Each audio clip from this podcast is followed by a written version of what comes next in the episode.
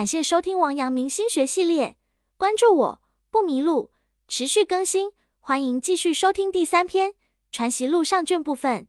该篇具体讲解王阳明问答语录和论学书信，是儒家代表性哲学著作。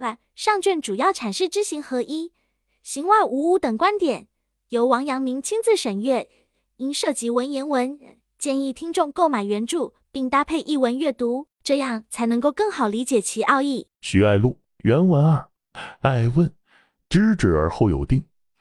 朱子以为事事物物皆有定理，思与先生之说相立。先生曰：“于是事物物上求至善，却是意外也。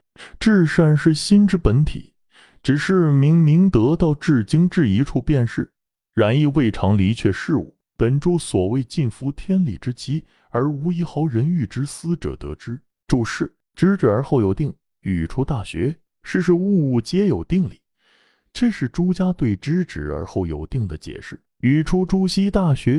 或问能知所指，则方寸之间，事事物物皆有定理。意外语出孟子告子上，告子日食色性也，人内也，非外也；义外也，非内也。孟子反对告子意在心外的观点，认为人和义都在人心之中。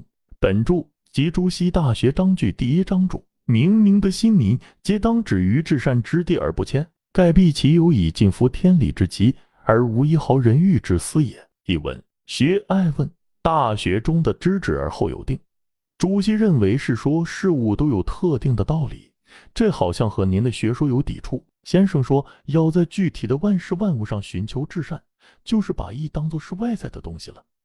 至善是心的本体，只需明明德达到了精一的程度，那便是至善了。显然。这并没有脱离客观事物，那种像朱熹在《大学章句》中所说的穷尽天理，而心中没有丝毫私欲的人，就能够达到这种至善的境界。本节结束，感谢收听王阳明心学系列。该音频采众家著作之长，关注我不迷路，持续更新，欢迎继续收听。